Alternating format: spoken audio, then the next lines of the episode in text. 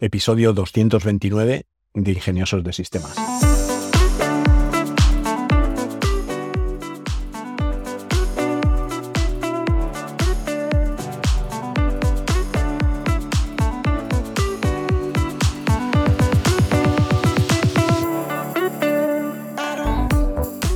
Hoy es jueves 2 de marzo de 2023 y hablaremos de tecnología. Hoy vamos a hablar sobre la seguridad en línea, que siempre es un tema crítico en la era digital en la que vivimos y sobre todo si te planteas tener un negocio. Con el creciente uso de Internet y la tecnología digital en todos los aspectos de nuestras vidas, pues es esencial proteger la información y los datos sensibles de la mejor manera posible. La seguridad en línea se refiere precisamente a eso, a la protección de los datos y a la información en el mundo digital, aunque también pues, podríamos hablar del tema del hackeo o la intromisión dentro de tu servidor web o cualquier servicio que tengas alojado en la nube o alojado en servidores eh, virtuales en Internet. En el mundo digital la información se almacena y se comparte en línea, lo que la hace de alguna manera vulnerable, estar expuesta a una amplia gama de amenazas como el hacking, la invasión de privacidad, el robo de identidad, el phishing, que es esto que al final una agente malicioso se hace pasar por una marca reconocida o por una entidad reconocida, ya sea un banco o una, una tienda en línea, y te pide que introduzcas tus datos para iniciar la sesión en el portal porque ha habido un problema con lo que sea, y tú vas desde el enlace del correo, le das y te lleva a una página que es parecida, parecidísima, casi igualita a la que tienes de tu banco o de tu tienda en línea, pero no es la misma.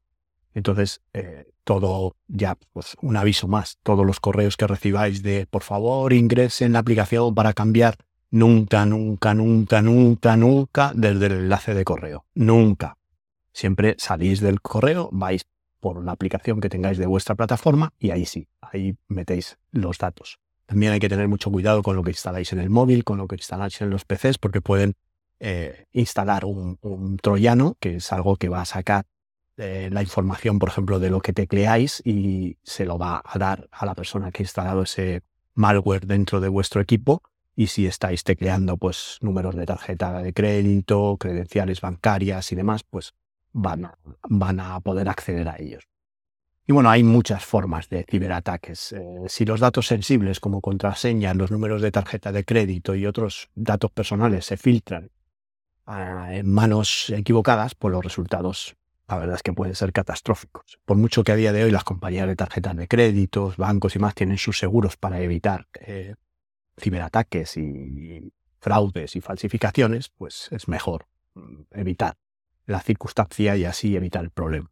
Es esencial que las personas y las empresas tomen medidas para proteger sus datos y su información en línea. Esto incluye la implementación de contraseñas seguras, el uso de software de seguridad como antivirus, antimalware, la educación y la capacitación de tus empleados si estamos hablando de un empresario, el monitoreo constante de los sistemas y servidores. Es importante estar atento a las tendencias y los desarrollos en materia de seguridad en línea y actualizar regularmente las medidas de seguridad para mantenerte un paso por delante de las amenazas, que esto es algo que, que está cambiando. Si tienes una empresa, lo normal es que tengas a alguien responsable de esto, ya sea el departamento de IT o una empresa contratada que se encargue de la seguridad, porque no vas a tener tiempo, además de todo lo que tienes que hacer en tu negocio, para estar al día de todas las necesidades que vas a tener para mantenerte eh, actualizado en materia de seguridad.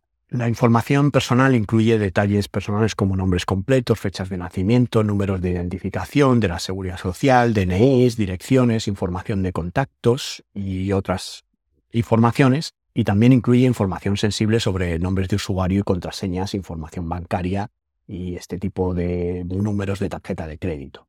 La información financiera incluye información sobre transacciones en línea, compras online, transferencias bancarias y este tipo de datos. Puede ser información muy valiosa para los atacantes cibergenéticos y pueden utilizarla para acceder a cuentas bancarias y realizar transacciones fraudulentas. La información empresarial pues incluye información confidencial sobre estructura, objetivos, planes de la empresa, también incluye información sobre clientes, proveedores, empleados. Si esta información cae en manos equivocadas, pues puede resultar unos daños irreparables a la reputación de la empresa, pérdidas de confianza, proveedores, empleados, en fin. en la era digital en la que vivimos, la tecnología ha revolucionado la forma en la que hacemos negocios, en la que interactuamos con el mundo en línea.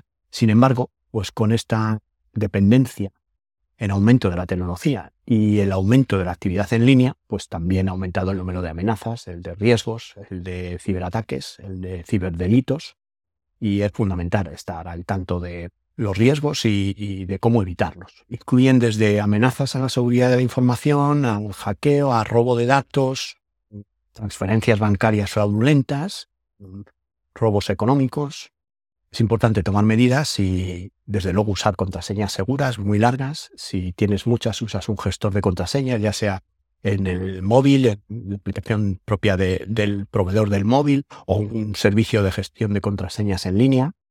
Vamos a recordar un poco el tipo de actividad maliciosa que hay en, línea, pues para que un poco recordároslo y que estéis un poco atentos. Hemos hablado ya del phishing, que es esto que hacen pasarse por una entidad para que metas tus datos y poder tener tu acceso a esa entidad. Después estaría el ransomware, que esto aquí pues consiste en encriptar la información que hay en tus discos duros.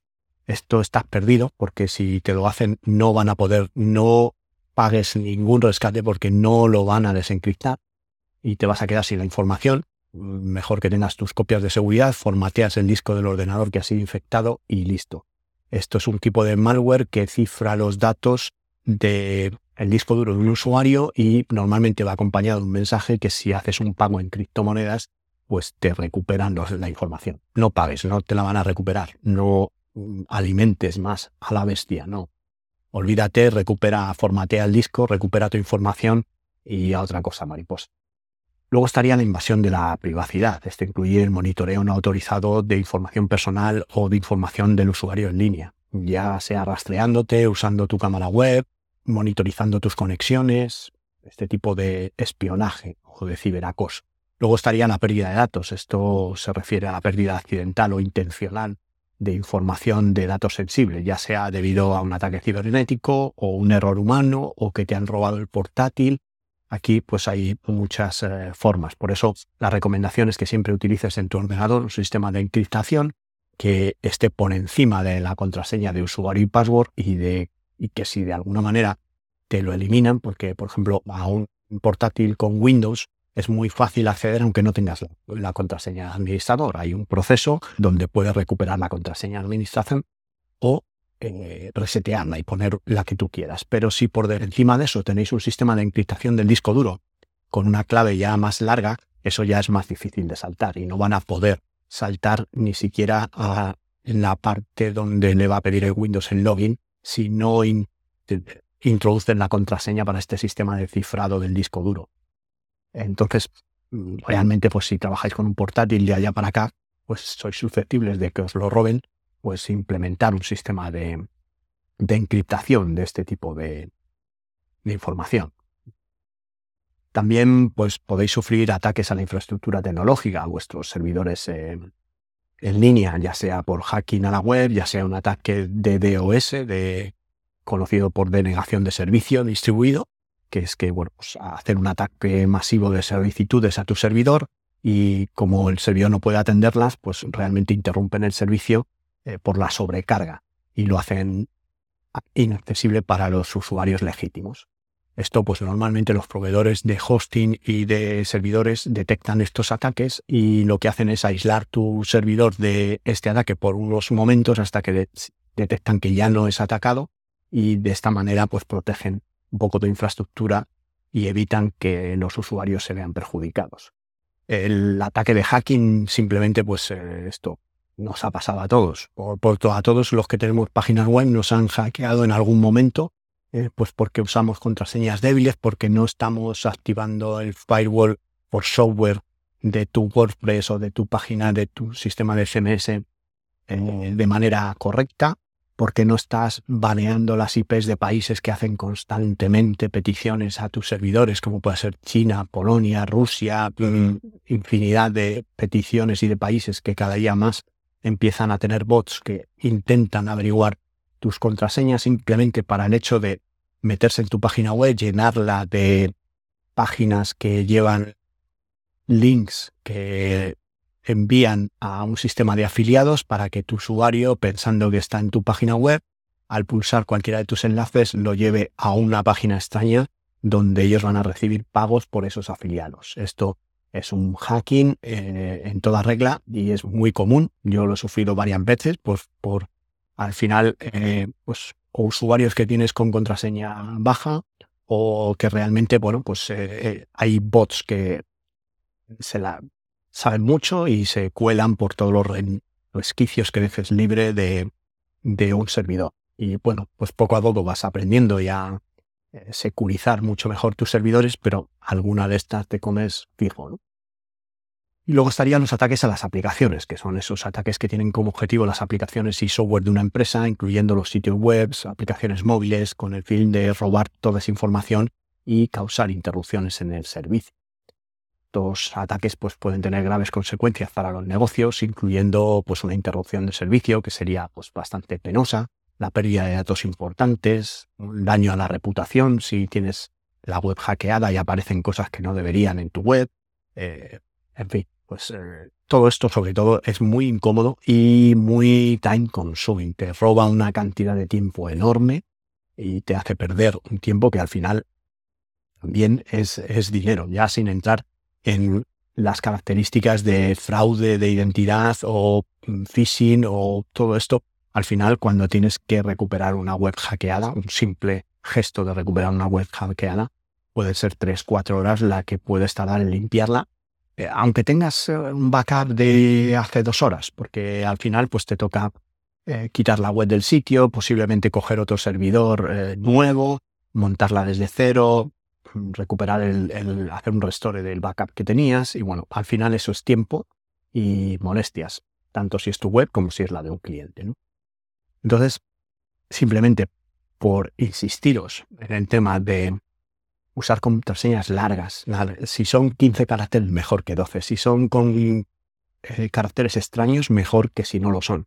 Todo esto, pues en un gestor de contraseñas bien guardadito y un software de seguridad, tanto antivirus como anti-malware, que esté activo eh, siempre, tanto en el PC como en el teléfono móvil.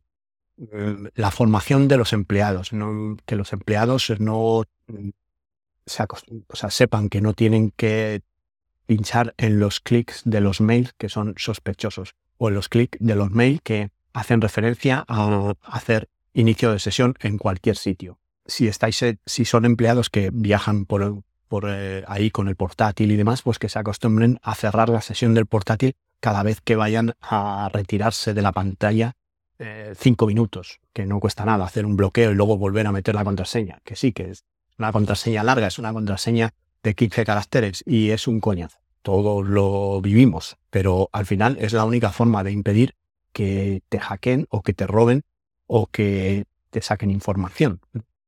Copias de seguridad regularmente, dependiendo. Ahora mismo a ver, ya se trabaja todo casi en la nube, que es lo ideal, ¿no? Porque así podrías formatear, por decirlo de alguna manera, tu PC y no perderías ninguna información. Pero si no es así, si tienes algo en local, saca copias de seguridad todos los días. Todos los días que ante un hackeo no pierdas una semana o dos de trabajo, sino que puedas restaurar tu PC de ayer.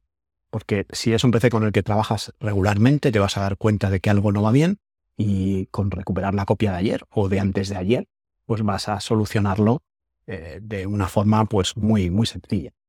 Y monitorea, monitorea constante, sobre todo si estás en una empresa, pues que tu departamento de IT o la agencia que, que tengas asignado a este estén monitorizando constantemente los sistemas y los servidores para detectar posibles amenazas y actuar en base a ellas. Es fundamental ser conscientes de los riesgos de la seguridad en línea y tomar medidas para proteger tanto tu negocio como tu información personal. Ya para finalizar el episodio, recordarte que si tienes alguna pregunta, si quieres poner en marcha algún proyecto, algún negocio, en tenoritas.com tienes un servicio de asesoría tecnológica personal que por el precio de 5 euros al mes puedes hacer cualquier pregunta sobre tecnología, emprendimiento, marketing, negocios. Te vamos a responder con todo lujo de detalle y te invitamos a seguirnos también en nuestras redes sociales para ver un contenido más visual y específico que es difícil de explicar en un podcast. Otra vez que estéis ahí, vuestro apoyo, vuestra difusión y vuestros me gusta o cinco estrellas en Spotify o en la plataforma donde me escuchéis.